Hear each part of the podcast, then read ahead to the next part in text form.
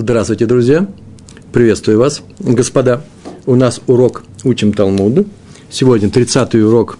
Мы проходим шестую главу, э, главу трактата Бава Камы.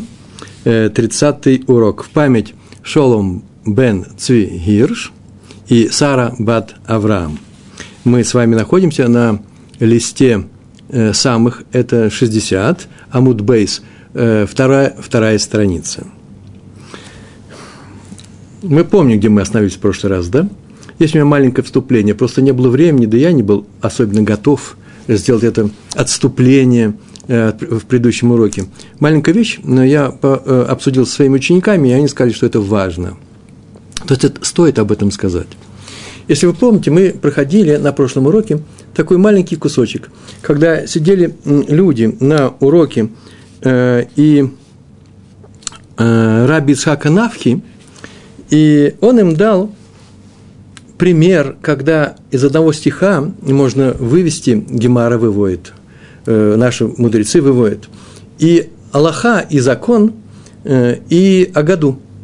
Э, Аллаха очень простая была. Это наш стих, о котором мы говорили, все время говорим. Мы занимаемся ущербом огня, э, назыкей эш.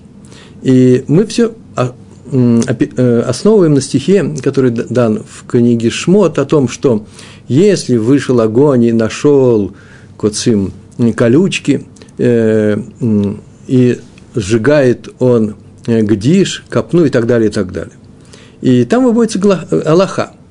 Такова Аллаха, что тот, кто зажег все это, тот за это, за это и заплатит – так написано в самом стихе. Аллаха такая, что он будет платить так, как будто бы он нарочно это зажег. Понятно, что он это нечаянно сделал, он просто не уберег, он плохо охранял свой огонь, и он пошел, вышел за его территорию, гонимы обычным регулярным ветром, который можно было предугадать, такие ветра здесь есть в этом направлении, такой величиной, и сжег. И за это он заплатит по полной программе то, что он сжег. Есть некоторые исключения, мы будем еще о них говорить. Это у нас Аллаха. А есть еще и Агада. Агада очень интересная. Агада такая, что Всевышний, так мы говорили на прошлом уроке, сказал еврейскому народу, «Я сжег огнем ваш храм, Бет Амигдаш, и я его огнем же и создам». Отсюда мы знаем, что э, третий храм, по множеству мнений, опираясь на этот стих, что третий храм будет готов, он спустится к нам с, э, с небес. Так, а нужно будет. Понятно, что это он сжег, но виноваты в этом э, не римляне, он им просто разрешил сжечь, а без его разрешения ничего не делается на земле. Э, но виноват, конечно, в этом мы. И вот этот момент, он сжег в огне и восстановит его огнем, э, между прочим, является одним из э, тоже лейтмотивом, принятым моментом, э, э, мотивом, который мы используем в наших слихот. Слихот, слихос это те молитвы, которые в конце Элуля мы читаем, э, мы раскаиваемся в своих прегрешениях и просим нас простить перед судом Рожа Шана. И после этого еще и читаем их, мы читаем, большинство еврейского народа, большинство ешив, э, общин, так скажем, общин, э, читает до кануна Йом Хакипурим, Йом Кипура. Это Агада. И он рассказал это одновременно и Агаду, и Аллаху. А почему одновременно? Оказывается, он сидел на уроке, Раби Ицхак э, Навхи, и два его ученика, известные мудрецы, э, они были его учениками, они попросили, один попросил о году, а второй попросил, э, чтобы он привел закон.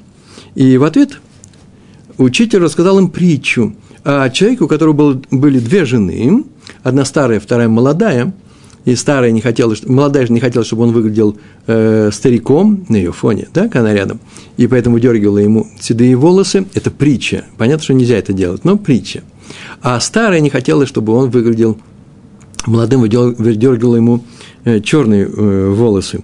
И поэтому он, чтобы он выглядел старше, и поэтому он оказался э, вообще без волос. Это машаль, так называется машаль, это притча – а та вещь, на которую он рассказал это, он уже сказал им ведь на их, в ответ на их просьбу, они сказали, один расскажи о году, сказал, а второй попросил его рассказать Аллаха, закон, то эта вот вещь, эта ситуация, в котором они находились, называется нимшаль. Нимшаль – это то, на что будет сейчас приводиться машаль. Так вот, есть такое правило, что машаль должен быть похожим на нимшаль, на саму эту историю. А у нас этого подобия не было. Вот я нашел в книгах такое подобие, и вот сейчас решил восполнить э, этот рассказ. Два слова. Дело в том, что в притче этот двоеженец, это человек, у которого было две жены, не может выполнить требования каждой из них. Не может, не получается. Поэтому он теряет все волосы. В то время как на уроке раби Исака Навхи такая вещь возможна. Он может рассказать Аллаху, потом может рассказать о году, или наоборот. Или поступить так, он и поступил, рассказал одну вещь, а из нее следует и Аллаха, и, э, э, и Агада, и закон, и э, рассказ о том, как Всевышний, Всевышний обещал, что в огне он сжег, и в огне он восстановит этот храм. Ведь нет подобия. Нельзя сделать так, чтобы удовлетворить этим двум э, женам, а ученикам удовлетворить можно. Э, поэтому нужно как-то объяснить, почему Гемара, тем не менее, приводит эту притчу. Так вот, она снимается таким образом. Это на, на, э, найдено в книге Биор Рашаз. Там таких вещей много. На самом деле речь в этой притче про двоеженца, у которого есть такая жена и такая жена, и он остался без волос. Э, на самом деле, вообще во, все, во всем этом отрезке разговор идет о том, что нет ничего в, ми, в жизни человека важнее, чем время. Самое важное, икар – это время. Если говорить о потерях, то нет ничего более дорогого среди потерь, самая дорогая потеря – это потеря, потеря времени. Поэтому это причина, почему каждый из этих учеников ходил, хотел получить именно то, что он хотел. Почему? Одному нужно именно Агада. Ему некогда э, тратить время на э, закон, а второму нужен закон, а не а, Агада. Э, это вообще известный, так написано в этой книге, известный фактор, что когда человек слышит о году, то сердце его открывается, и он как бы приближается к Всевышнему, двикута Ашем, приближается, и это для него очень важно. А когда он проходит Аллаха, Аллаха лимайса – это то, что нужно э, для практических вещей в этой жизни. Так вот, одному нужно приблизить свое сердце к Всевышнему, а второму нужно что? Узнать нечто практическое. В жизни не хватит выучить все законы, поэтому он торопится, спешит. Так вот, в молодости человек – он хочет, как правило, изучать именно закон. Ну, право, такая вещь практичная, это для практики нужно. А когда он становится уже старым, то он, ему трудно учить закон. Называется пилпуль, да? Вникать во все в это уже человек устал. Не то, что мозги устали, но уже устал. И ему важна года, при помощи которой он приближается к Всевышнему. Так вот, нельзя одновременно заниматься и тем, и другим. Иначе потеряешь и то, и другое подобно тому человеку с этими двумя женами. Этому человеку надо было бы жениться на женщине среднего возраста, которая не молодая и не старая, и не было никаких волнений. Во-первых, была бы одна, и не надо было бы им устраивать соревнования и ревновать мужа к возрасту. Так и с учением. Надо выбрать среднюю линию, прямо с детства, с юности. Люди, которые сидят с юности, учатся. Иногда надо заниматься агадой, иногда нужно законом, и эту среднюю линию нужно выдерживать э, постоянно. Вот об этом и рассказал в своей притче э, раби Исак Навха. Не будьте как этот э, человек, который потерял и то, и другое. И вы приобретете и то, и другое. Ну, а теперь мы возвращаемся к нашему, к нашей теме. Остановились мы с вами на э, Гемаре, который занимается изучением отрывка, довольно-таки большого, продолжительного отрывка, э, э, в одном месте семь, в другом шесть, шесть стихов, э, отрывок, который приводится в Танахе, Шмуэль, вторая книга, и Деврей Аимим, первая книга. Одна и та же история там приводится. Давайте сейчас я вам снова прочту, потому что нам будет нужна. За этот урок мы, может, даже ее и не успеем закончить, весь анализ. А нам остался в это, на этом уроке и на следующем рассказать Гемару до следующей Мишны. Э, но чтобы не торопиться и в то же время э, учиться на нормальном Э, нормальной глубине, с нормальным погружением в материал, все-таки приведем этот рассказ. Следующим из трех упомянутых храбрецов, там было сказано, были три храбреца, я прям читаю перевод, собственный перевод, был Шама бен Аге Арари. И собрались филистимляне станом, где был участок пол, поля, полной чечевицы. И так написано во второй книге Шмуэля. Э, в книге Деврея Аймим написано «поле полное ячменя». И это вообще-то разница торчит, булет называется. Она не просто так. Это не просто описка. Для чего это сказано? Гемар на это обратил внимание. Дальше. И народ побежал от филистимлян. Встал на этом участке и спас его. И ударил по, по филистимлянам. Вот, между прочим, в прошлый раз, если вы будете читать этот отрывок, Шмуэль, вторая книга, 23, 23, 23 глава, вы увидите, что видно, что на этом участке встал на этом участке и спас его, это никто иной, как этот мудрец, э, храбрец, написано Гибор, я перевожу как э, храбрец. Э, Шама бен Хаге Арари. На самом деле тут будет рассказано, что это вообще царь Давид. Встал на этом участке и спас вот этот участок. Вы понимаете, на шутку спасти участок. И ударил по филистимлянам, плештим, и сделал Всевышний большое спасение. Спасение чего? Кому? Вроде бы еврейскому народу и этому э, отряду, как минимум. После чего начинается. И сошли трое руководителей, командующие каждый тридцатью воинами, тридцатники, и пришли в дни жатвы к Давиду в пещеру Адулам. А отряд филистимлян стоял лагерем в долине Рафаим. Отсюда мы видим, что это вообще второй рассказ. Первый рассказ о том, что поле спасали, а второй рассказ о том, что было вот таких три человека – и Давид находился тогда в укрепленном месте, в каком-то укреплении, а филистимляне в Бетлехеме. Это тоже не просто в долине Рафаим или в Бетлехеме, в Бетлехеме, так сказано было. И захотел Давид, написано э, э, Ава, э, и захотел он, и не написано, захотел пить. Так написано, что э, написано так, вы ж,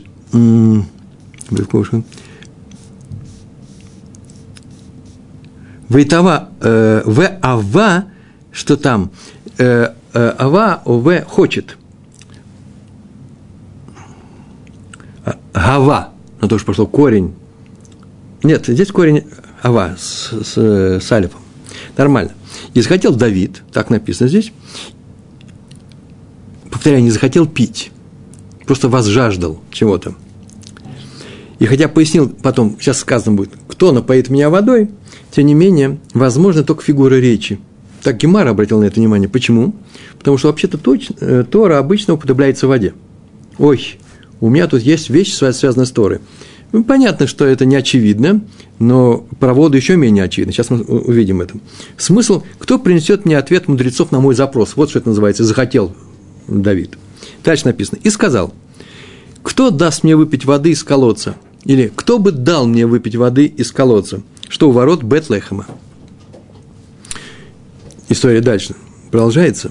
И пробились три храбреца, храбреца сквозь лагерь филистимлян, и начерпали воды из колодца, что у ворот Бетлехема, и понесли ее, и принесли Давиду. Но не захотел ее пить, про Давида рассказано, а воз, возлил ее Всевышнему – В Исаху там Ляшем, Паясех. И сказал, не дай мне Бог, Халила он сказал. По-русски это говорится, не дай мне Бог, не дай Бог. Не дай Халила так поступать, выпить эту воду. Не кровь ли это людей, которые рисковали жизнью? То есть они рисковали, поэтому я не могу этим воспользоваться.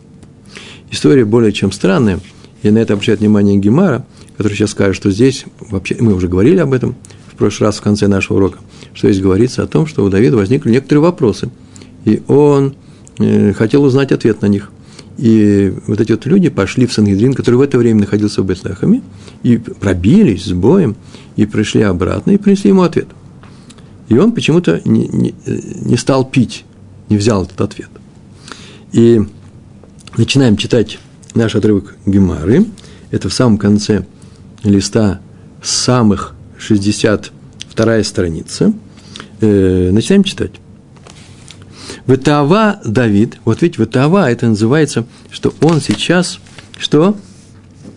Захотел, э, э, захотел он пить. Ветава э, Давид, и В ит аве, о, в ит аве Давид, захотел он пить, в ит аве Давид, в йомар, и сказал, ми яшкени майм ми бор бейтлехам, ашер бешар. Ми кто? Вейтаве Давид и захотел, возжажил Давид, Вайомар и сказал, Йомар, на самом деле это будущее э, время, Вав переворачивает будущее время, делает прошедшее. И сказал, Миишкени, кто напоит меня? Миишкени маем, кто напоит меня водой? Мибор бетлехом. Мибор, можете посмотреть сами, прямо в Танахе, написано Бер с алифом, колодец. На самом деле еврейское слово бор без алифа. Тут написано бор с алифом, а согласно Никуду написано бор. Так нужно читать это. Из колодца, из ямы, из э, Бетлехем, который в Бетлехеме. Ашер Бешар, колодец, который у входа. Вообще всегда, когда говорится о мудрецах, то они именно Бешар, то есть во главе города сидят. И такое объяснение, так Гемард объясняет. У Давида возник вопрос по поводу закона, и он послал людей к мудрецам Санедрина, которые именно в эти дни находились в Бетлехеме. Ну, мы говорили с вами, еще раз повторю, некоторые комментаторы вообще отмечают, большинство комментаторов, таких самых популярных и простых, как раз пишут о том, что это вода. Э, посмотрите, э, вода была, один пишет, э, не очень свежая, нормальная, а тут вот рядом колодец с, с живой водой. Вторые написали, что нет, вообще воды было очень мало, и поэтому нужно было туда пробиваться. Но вот некоторые комментаторы отмечают, по крайней мере, уж объясняя Гемару точно, что вряд ли это на самом деле была вода из Бет-Лехема. То есть навряд ли он ее попросил, потому что вокруг-то было достаточно воды. Да и непонятно, почему вода именно из Бет-Лехема. А Маарша, известнейший комментатор, который нам нужен, он здесь все время присутствует с нами, я на него часто ссылаюсь, и не, говоря про Марша, можно и говорить. Марша написал так. Есть еще одна причина найти драж. Не, не читать его обычный этот стих, воду он захотел, а именно он захотел не воду, а то, что связано с водой – ассоциативно, а именно Тору. Э, если я попросил воду из своего родного э, города, то почему не выпил, когда ее принесли? Ну, очень странное поведение, согласитесь. Если он попросил воду, они ее ему принесли, и он вдруг ее вылил Всевышнему, отказался от нее. Это очень странно. Да еще сказал, а, вы рисковали жизнью, не буду эту воду пить. Тем более странно. А если он не попросил их, а они сами пошли, то все равно странно. Но люди рискуют, они хотят для своего царя, для своего командира принести воду. Как-то можно взять и вылить ее. Это очень странно, поэтому Арша отметил, да нет, разговор, конечно же, вне всякого сомнения, согласно мудрецам Талмуда, идет не о воде. Дальше читаем. Дальше, как написано, «Выевку шлошит а гиборим», и выевку – это пробили, вот как Всевышний пробил Ямсуф, море, по которому прошли, выходя из Египта, так они пробили что? Что ж Гиборим, трое этих храбрецов, Бемахане Флиштим, Ария, обратите внимание, флиштим, а не плештим. Почему? Потому что кончается махане на гласный звук, не закрытый звук. Можно говорить плештим, нормально. Сейчас я увидим, что дальше будем говорить плештим. И пробились они через лагерь этих филистимлян. И что дальше написано?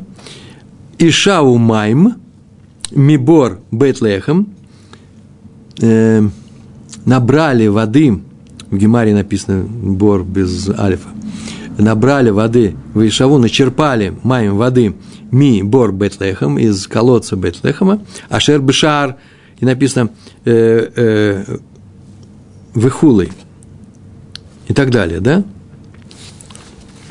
Так написано, видите, там, Вегомер в скобочках, это называется и так далее – и принесли, мы знаем, что означает и так далее, и принесли воду Давиду, но тот не захотел ее пить. И объясняется стих, что хотя Давид и послал их к мудрецам за ответом на вопрос, все же Давид отказался принять слова мудрецов. Сейчас увидим, в чем дело. И Гемара спрашивает. Интересно, что за вопрос он послал? Мы в прошлый раз, сейчас будет три варианта, э, три версии. Гемара предлагает три варианта этого вопроса, логического, да, по закону. И мы в прошлый раз об одном говорили, а два нет. Сейчас мы скажем все три – מאי קא מיבעיא ליה. מאי, что? קא מיבעיא ליה, в чем он сомневался, в чем он спрашивал, зачем это ему нужно было, какой вопрос у него возник. Итак, три варианта. Первый вариант очень простой. Амар Рава Бар Раф Нахман. Бар Раф Нахман. Сказал Рава, сказал Раф Нахман. Обратите внимание, мы давно этим занимаемся, мы давно уже с вами учимся. Кто с нами до этого доучился? Э, что мы не говорим, сказал Раф Нахман, мы говорим о Марава. Что сказал Раф Нахман, мы не знаем. Мы верим тому, что Рава сказал о своем учителе, что так он сказал. Иногда бывает очень интересная вещь. Рава говорит, так сказал Раф Нахман, а э, другой ученик Абай говорит по-другому. Тогда возникает спор. Здесь спора этого нету. Рава сказал, а Абай тоже знает это, и поэтому и он бы согласился. Он смолчал, значит, согласился. Значит смолчал? Все они друг друга знали, хоть это были разные ешивы, но учились вместе. И как составляли Гемару, если бы у них было разное чтение, было бы, так было сказано, Рава сказал так-то, Абай сказал так-то. Не одновременно, они просто в разных местах, может, в разное время, на своих уроках. Тут никакого сомнения нет. Но главное, что Рава сказал, сказал Раф Нахман, это не в заслугу Равы. Тот, кто приводит имя другого человека, от которого это гема, э, Аллаху он получил, тот приносит освобождение в этот мир. Так написано в трактате Брахот. Поэтому нужно указывать все цепочки. Раф Нахман ведь тоже не, не указана цепочка, от кого он получил. Поэтому, что он был настолько авторитетный человек, что считается, что если он так сказал, уж точно это так.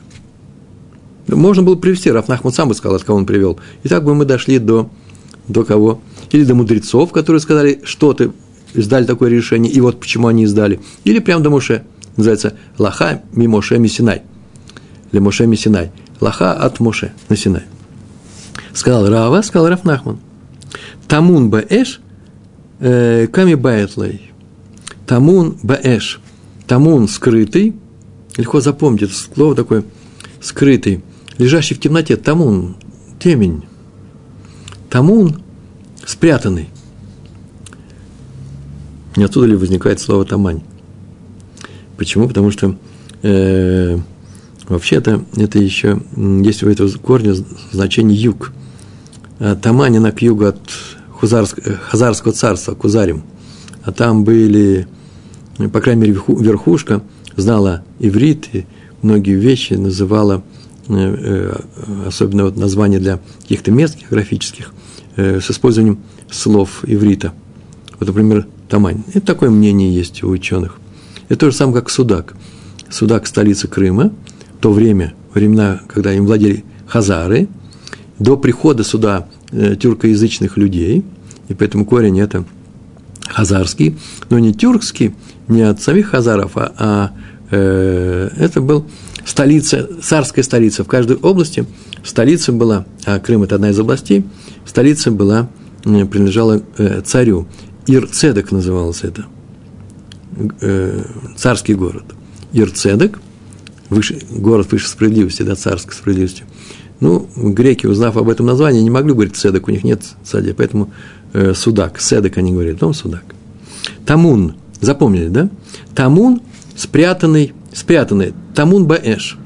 Есть такое, такое, такое понятие, два слова, тамун баэш. Что означает? Надо ли платить за то, что сгорело внутри чего-то. Человек зажег огонь, он пришел сюда, все сгорело, копна это сгорело, несколько э, копен. Знаете, можно говорить копен, а можно сказать копан. Э, э, и то, и то правильно. Вообще-то все остальное... В общем, копна, вы знаете, что это такое, да? Копна не сено в данном случае, а урожайная копна с, э, э, с колосьями, с зернами. И там внутри было что-то лежало и сгорело – Э, платит за это человек или не платит. Мы с вами в свое время э, будем проходить, это ниже, у нас сейчас 60-й лист, вторая страница, а вот в 61-м, лист, э, в 61 листе вторая страница, там будет спор между Раби Иудой и мудрецами. Мудрецы сказали, что за Тамун Баэш, лоб, тот, кто хозяин Бальха Эш, хозяин этого огня, не платит. Раби Иуда сказал, платит – и такой возник у него вопрос. Он сказал, что здесь возник вопрос по поводу спрятанной вещи в случае огня. То есть внутри этих какие-то там были скирды, копны, там, и там что-то сгорело. Откуда вообще в тексте возник такой вариант ответа? Почему именно об этом? Так вот, согласно, есть мнение такое Раши, приводит это года, что воины Давида сожгли эти копны, там был, э, речь была о копнах, в одном варианте ячменя, в другом чечевице, э, принадлежащие евреям. А внутри были укрыты их или инструменты, килим, или их одежда. И мнение мудрецов за это скрытое платить надо, он ответил им. Мудрецы ответили ему. А мнение Раби Гуды э, не надо платить, а э, мнение Раби Гуды надо. А вот согласно Маарша, это не очевидно. Там же говорится о разных копнах. Причем мы взя... в одном месте о ячмене, в другом о чечевице. И э, поэтому по Маарша Раф Нахман, со слов Рава, Рава сказал, что так сказал Раф Нахман, считает, что чечевинца была укрыта, эти копны, была сверху укрыта копнами ячменя. И когда их сжигали, или перед тем, как сжечь, есть два мнения, неважно, каков закон он спросил, э, как заплатить нужно за эти копны? По цене ячменя, по цене ячменя, потому что он сверху, весь этот объем, как ячмень. Или же сколько было ячменя, сколько было чечевицы, а чечевица намного дороже ячменя, а э, сожгли то, что сверху выглядит как ячевица, э, как ячмень, то как нужно платить? По цене ячменя или дороже? Так, э, дороже это называется по раби мнению э, раби Иуды. Поэтому часто спросят, по раби Иуда мы идем или по мудрецам? Ведь смотрите, как написано. И к раби Иуда, и к рабанан. Так он спросил. Повторяю. Амар Рава, Амар Раф Нахман, Тамун Баэшками Байтлей. Вот как у него был вопрос. Скрытые, сожженные в огне.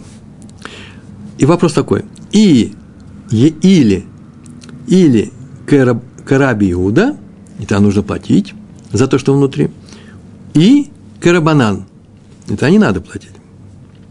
Так он об этом спросил. Самое любопытное, что оба мнения вообще-то известны. Но он спросил, по какому мнению идет закон. Смотрите, как написано, тоже интересно. Он спросил, по какому мнению идет Тамун Бэш, как Рабана или Раби, Раби Игуда? До, и того, и того, для этих Рабанан и до Раби Игуда до этого спора еще тысячи лет. Так Гемар написала. Спрашивали об этом, не обязательно назвал эти имена. Хм. А потом в одном ответе сказано будет, Э, у пророка Хискеля написано вот что. Хискеля тоже время еще не пришло. Хоть это еще самое начало, еще первый храм не стоит. И все равно получается, что э, царь Давид знал и Хискеля, и, и Раби Иуду. Я просто это та истина, та, та правда Торы, которая была известна. Другое что дело, что до нас она нашла э, от Рабанана, от Раби Иуда, от Хискеля, его пророчества. Она была известна уже и царю Давиду, еврейскому народу. Так уж он не знал об этом. И что написано? Вы паштулей, ма, да паштулей. И ответили они ему. То, что они ему ответили. Ни больше, ни меньше.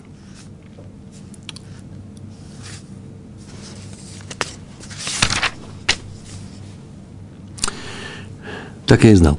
Э, май де фашту. У фашту, что дагеш не может быть, у перебрал. У фаштулей, май де фаштулей. И они объяснили, как объяснили.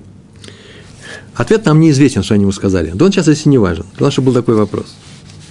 Это был первое мнение, то есть первый, мнение, первый вариант вопроса. Что ж такое он послал в Сангедрин?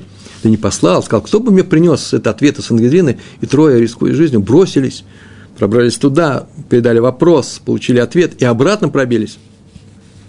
Им пришли царю, царю Давиду. Есть второй вариант этого вопроса. Равгуна Амар. Так написано, Рав Гуна Амар. Другое мнение. Совсем не то, которое было только что у нас, здесь, и оно принадлежало Рави, который это сказал со слов кого? Рав Нахмана, своего учителя. Равуна Амар. Гдишин де Сеорим Дистраэль Гаву. Там были, там вот я сказал, там написано, Гдишим, Гадиш – это копна, Гдишим да Исраэль. Копны еврейские, Десаурим, де Исраэль Гаву, еврейские э, ячменные копны там были. Там были. Так написано в Деврея Аямим. Там написано Саурим, ячмень. В Гаву Митамры Флештим Багу. Дегау, что в них э, Митамры укрылись Тамар, да, скрытые, спрятанные. Плештим, здесь П, Плештим Багу. Там были ячменные копны, которые принадлежали евреям, да Израиль. И в них укрылись филистимляне, спрятались. Перед атакой. Сейчас они будут нападать и убьют всех, не дай бог, если не, не, не, не, не упредить удар. И Давид захотел сжечь эти копны. Вечером, на рассвете, взять их, сжечь – и будут уничтожены эти враги, и вместе с ними они угрожают его жизни, тем самым он спасется тем, что он упредит их удар. Да, но копны же принадлежат кому-то. Поэтому у него вопрос был. Какой вопрос? וקא מיבעיא ליה? И так спросил Давид у них, у мудрецов. Значит, в первом случае было просто сожгли что-то, нужно там то, что внутри, или нет. А здесь интереснее. Рав Хуна так сказал. И так он спросил их. קא מיבעיא ליה? Магу ляциль отсмо бемамон хаверо. Магу. Магу это всегда начало такое идет, и значит, что говорит закон? Что? Можно было сказать так.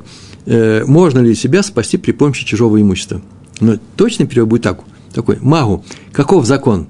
На тему, можно ли спасти себя, а именно, смотрите, магу, льгациль спасти, отсмо себя, бемамон хаверо, б, в данном случае творительный падеж, э, имуществом Э, другого человека, еврея.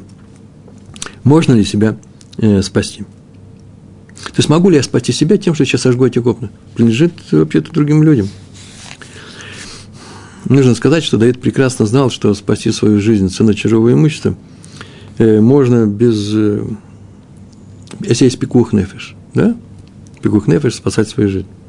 В этом случае отменяются все запреты, ну, кроме, кроме прелюбодеяния, убийства, поклонения идолам. Так написано в Йоме, 82 лист. На всех остальных случаях, вообще-то, если не жизнь спасается, чужое имущество нельзя трогать. В данном случае он стал перед такой дилеммой. Надо ли, то, что спасать себя можно, это железно. Тут написано «могу», если спасти жизнь при помощи чужого имущества. Нет. Он спросил так, надо ли платить за эти сожженные копии? Копны. Есть учителя, которые добавляют, что из самого вопроса, можно ли спасти себя за счет чужого имущества, если сожжем его, следует, что у Давида вообще-то были и другие способы спасения. И, возможно, он спросился таким, задал такой вопрос. Несмотря на это, что у меня есть другие способы спасения, могу ли я поджечь эти копны или нет? И тогда возможен э, вариант. Если существует другой способ спасения, нельзя причинить жизнь чужому, э, э, ущерб чужому имуществу. А поэтому называется так. Нельзя спасать себя при помощи уничтожения чужого имущества, если у тебя есть другие способы. Так они сейчас ему и ответят. Просто интересно, как все следует. И мудрецы, мудрецы ответили, Шалхулей, послали ему, послали, называется, ответили ему через этих храбрецов, трех совершенно удивительных гиборим, благодарим. Асур ли ацили ацмо, бе мамон хаверо. Вот сейчас мы об этом сказали. Запрещается спасать себя при помощи чужого имущества.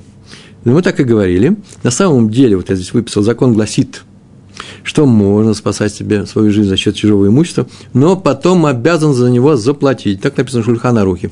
Я привел здесь э, источник, кто умеет на иврите читать, тот прочтет. А вот некоторые считают, что запрещено спасать себя за счет чужого имущества только в одном случае, когда заранее собирается не платить. Это Рашба добавил. Это не собирается платить, запрещается тебе спасать себя а я умру, ну и умирай. Иначе возьми, возьми на себя обязательства, хотя внутри, и перед Всевышним скажи, что заплатишь. Такое объяснение есть. Асур ли отцы ли отсмо бы мамон хаверо. Аваль, ата мелех ата. Но ты, царь ты. Аваль, но, ата ты, мелех, царь, ата ты. Но ты, царь ты. Красивая фраза, нет? У мелах порец лясотло дерех дерех в эйн мохин бейндо. У мелах, это в скобочках написано, не во всех вариантах версии Гемара, если слово, но не важно. А царю есть такое правило. Пурец ля сотло дерех. Царь пурец. Почему добавили царь? Царь пробивает, пурец пробивает, в данном случае ограду, и чужое поле, что угодно, мы все равно. Ля сотло дерех, для того, чтобы сделать дерех. Э, в эн мухин бейдо, и нельзя ему запретить. То есть ему разрешается. Закон звучит таким образом. Прям закон мудрецов. Никому нельзя сделать ничего с чужим имуществом, а царю можно. Все. И он не обязан за это платить. Значит, царь, пробивающий, пробивающий дорогу, а именно, так написано, царю позволено пробить ограду. Такой закон. В Бава Батра на листе 100, первая страница. Ограду чужих полей, чтобы провести себе дорогу своему войску. И так Раши объясняет. Нет размера для царской дороги. Раши пишет. В данном случае понятно, что закон о царе и чужой ограде лишь пример того, что царю разрешается вообще использовать любую собственность. Здесь же у нас э, копный, э, а не ограда. Они сказали, что, смотри, никому нельзя, а тебе можно. Отсюда следует, что мудрецы разрешили Давиду не платить за сожженный им еврейский копный ячменя. Ты царь. Не будь, будь ты не царем, пожалуйста. Да, здесь еще одно маленькое объяснение. Не запрещает так поступить. Э, в Санедрин Сангедрин, и есть там э, то же самое место. А вот этот закон и есть там, и приведен о том, что может пробить ограду э, на чужом поле. И там Раш пишет, и даже провести дорогу к своему полю, царскому полю или винограднику, то есть для своих нужд. А Рамбам в законах пишет, нет-нет, царь может, никто не может пробить без спроса, а царь может, но только в случае войны. И согласно Тософот, кстати, вот это вот важная вещь. Согласно Тософот, речь идет здесь не о разрешению царю так поступать. На эту тему есть Мишна в Сангидрин, зачем здесь говорить об этом?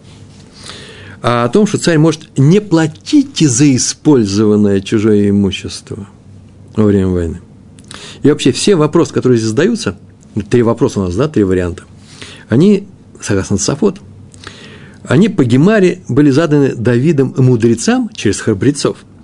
А все эти вопросы касаются только денежной компенсации, а не разговора о том, можно ли мне это сделать или нельзя. А именно, он спрашивает, нужно ли мне заплатить или не нужно. Так или иначе, это был второй ответ. Первый был ответ, у них что-то, они что-то сожгли, и там сгорело что-то внутри, надо ли это внутренне платить. Это-то понятно, что нужно. А это по Раби Иуде или по мудрецам? Раби Иуда говорит «да», мудрецы говорят «нет». Второй вопрос очень простой. Там был ячмень, ячменные копны, и так написано в Деврея Аимим, и они сожгли, написано было, что это на поле филистимской, я уж не знаю, как филистимляне, завладели, когда они завладели этим полем, все-таки это Бейтлехом, это далеко от э, страны Плештим. Так иначе, э, поле, ячменные поля, принадлежавшие евреям были, и что? Э, и э, они захотели спасти себя, атаку палестинскую, филистимлянскую.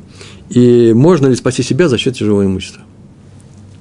Такая вещь была. Это второй был. Первый просто сожгли, второй спаси себя. Третий вариант вопроса э, Давида. Вербанан, мудрецы, привели совсем другой вариант.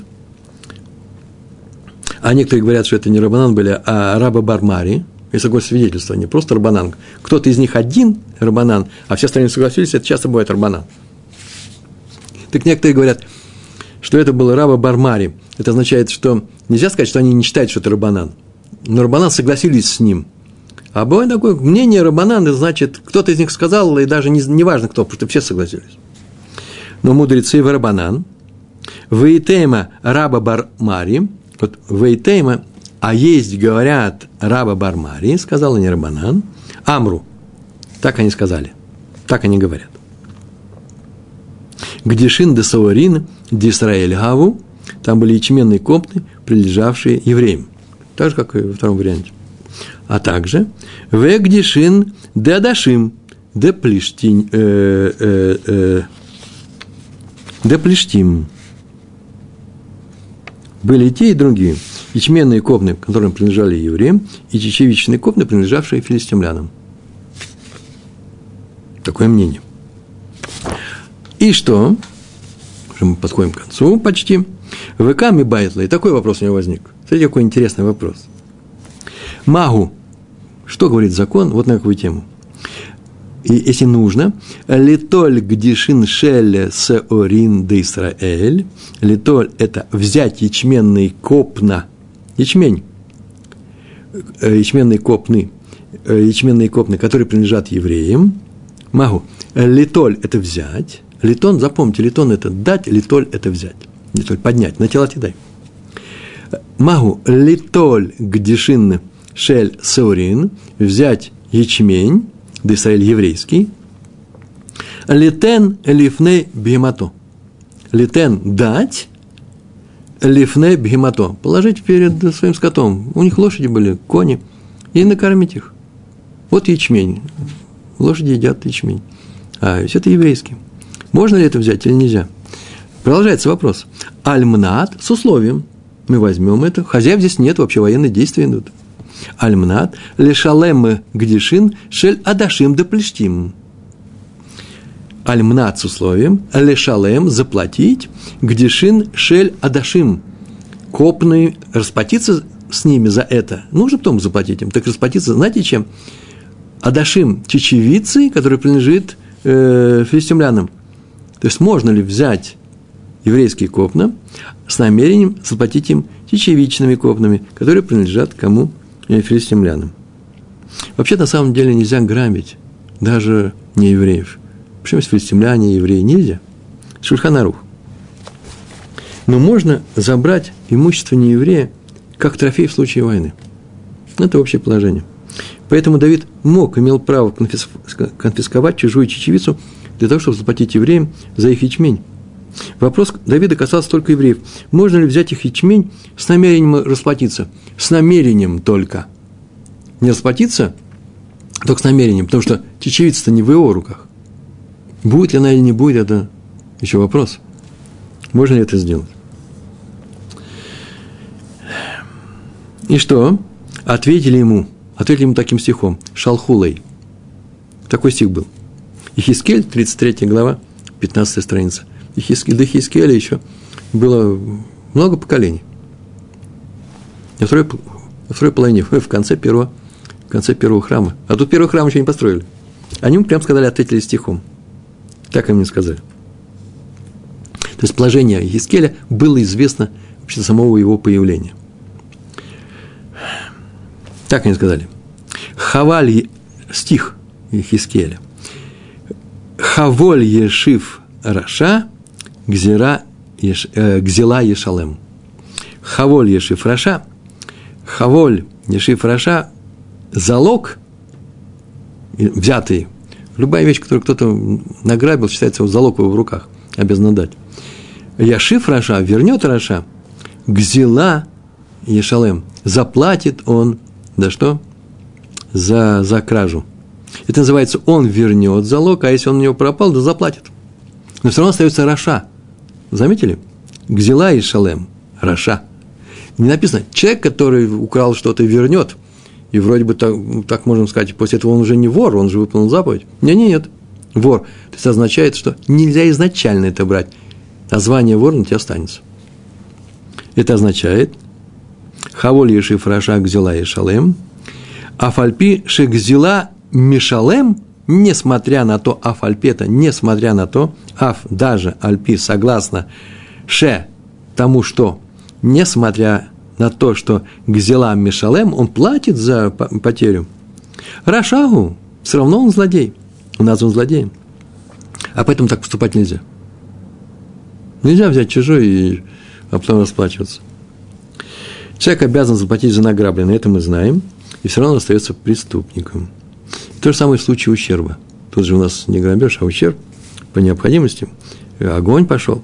Нельзя наносить ущерб, потому что даже если ты нанес ущерб, наносишь ущерб, а потом собираешься платить, все равно остаешься, остаешься преступником. То есть нельзя брать чужое с намерением завладеть. В случае опасности для жизни нельзя спасать себя путем уничтожения чужого имущества, если собираешься не платить. Такое положение. Этот вопрос он задал. Так поступать так нельзя. Сейчас скажешь, ну ты царь, а царю можно. Сейчас уже три минуты у нас осталось. Но так нельзя поступать. Смотрите, есть два мнения очень любопытных, ужасно интересных. Рош, так нельзя поступать. Рош пишет. Рош – это крупнейший мудрец. Мудрец – отец всех законоучителей от э, нашего галутного состояния после, после, после разрушения храма. Вот так он написал, что копные, эти копные чечевицы, они еще не были в руках царя Давида, его воинов, о чем я сейчас сказал. Если бы были, то так поступать можно, потому что чечевица стоит намного дороже ячменя. И хозяева этого реквизированного ячменя э, будут довольны. Вопрос такой, можно ли взять у кого-то что-то, а потом заплатить чем-то, и это будет больше, чем это. Это называется э, схуд брабим, то есть это можно так сделать человеку, если известно, что он обрадуется этому.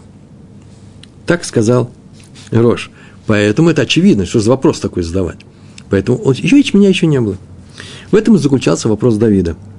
Э, копны чечевицы, которые были, принадлежали в это время филистимлянам, может, они купили их, кто его знает, я не знаю, но так вот сказано, принадлежали филистимлянам, мной, Давидом, еще не захвачены, могу ли я взять еврейский ячмень с условием, с намерением расплатиться с евреями после того, как я получу эти копны в качестве ячменя. Ям, Ям Шель Шломо, величайшая книга, мы ее приводили, с этим в корне не согласен, абсолютно не согласен. Дело в том, что Шульхан Арух приведен спор, прям это редкий случай, когда Шульхан Арух приведен спор, а не постановление. А именно, там такая тема. Известно, что другого человека можно сделать хозяином вещи без его разрешения. Дать ему что-то. Почему, если он получает от этого выгоду? Но можно ли взять у него вещь без его ведома, даже если он получит от этого выгоду? Вот с этим согласны не все. Есть, которые согласны, а есть, которые не согласны.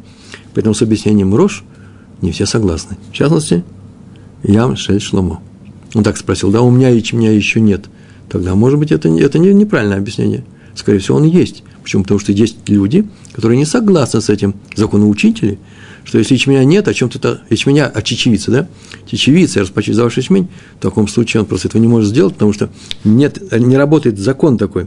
Э, можно человека сделать без его разрешения э, обладателем э, такого, такого замечательного удовольствия, что у него что-то взяли. Ну, что-то ему мешало, а ему теперь у него взяли. Но запомни, что ячмень что? Дешевле, чем э, чечевица. А, но скотина кушает. В данном случае это касается этого объяснения. Третьего объяснения. Скотина кушает ячмень, не кушает чечевицу. У нас есть три объяснения. Первое объяснение – сожгли что-то, а там внутри было.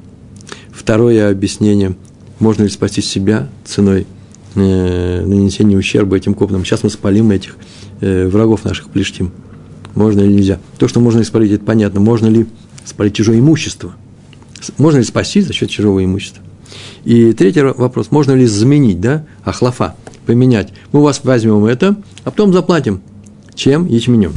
Э, такие были три мнения, и на этом мы с вами остановились. А самое это интересное начинается на следующем уроке. Но до следующего урока нужно повторить этот урок. Удачи вам в учебе. Спасибо, что вы были с нами. Э, удачи в еврейской жизни. Всего хорошего. Шалом, шалом.